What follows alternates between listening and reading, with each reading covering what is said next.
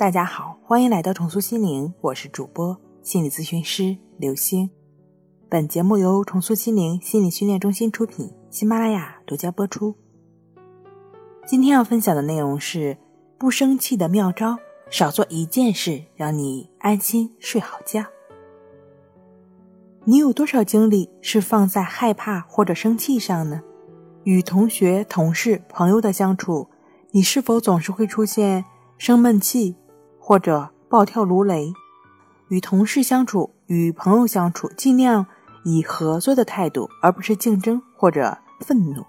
同事、同学之间，不必像高速路上一样，要超过别人的车，或者像吵架一样，一定要分个输赢。学会承认别人的优点，停止消极和生气的感觉。你也可以通过一些体力劳动。如果觉得因为生气或者沮丧快要窒息了，那么去慢跑吧，做一些园艺工作或者户外劳动，散散步、骑骑自行车，或者打打羽毛球、跳跳绳，或者去游游泳，锻炼能够缓解紧张。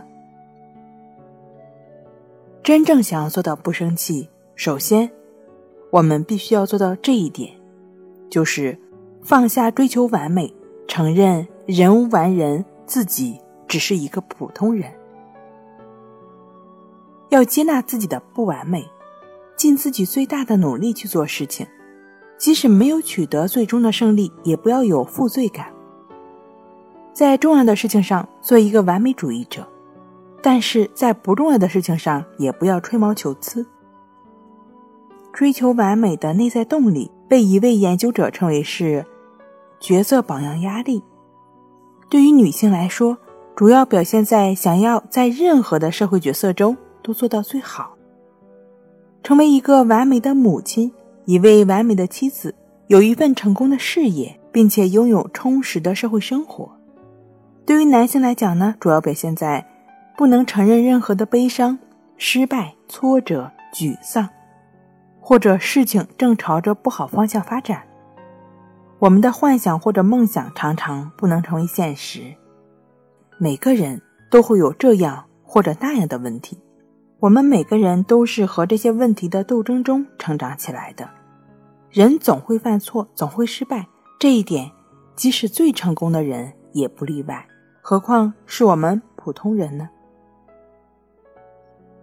所以，我们必须要学会放过自己。如果你对自己非常苛责，或者对于自己的苛责已经严重影响到了自己的情绪状态，这种苛责令自己感觉到紧张、焦虑、烦躁、不安，甚至影响到你的睡眠。